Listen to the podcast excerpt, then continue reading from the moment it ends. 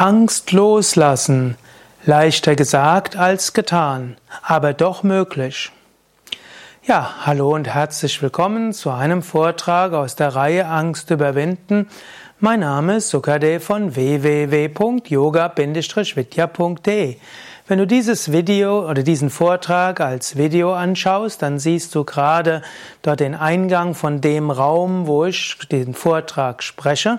Also der, was du dort gerade siehst, der Lakshmi-Raum, dort werden, finden die ganzen Vorträge statt, die ich dort gebe. Mindestens die Kurzvorträge. Es gibt ja eine weitere Reihe, die Yoga-Vidya-Schulungen, es gibt die Satsang-Vorträge, die werden dann eben in anderen Räumen gemacht. Angst loslassen, was soll das heißen? Auf gewisse Weisen kann man sagen, es ist die Aufgabe deines Organismus, auch Ängste zu erzeugen. Und es ist gut, dass dein Organismus Angst erzeugt. Angst ist eine Warnung, Angst heißt, bereite dich vor. Man sagt, Angst verleiht Flügel. Wenn du müde bist und kaputt bist und plötzlich kommt irgendwas Unvorhergesehenes, dann erschrickst du, du bist voll wach. Wenn eine Mutter irgendwo hört, dass Kind in Gefahr ist, dann bekommt sie Angst um ihr Kind und wächst über sich hinaus. Also Angst ist gut.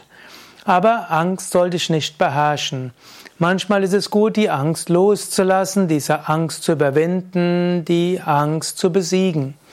In diesem Sinne, wenn du merkst, da ist eine Angst, dann kannst du erstmal fragen, gibt es einen Grund für die Angst?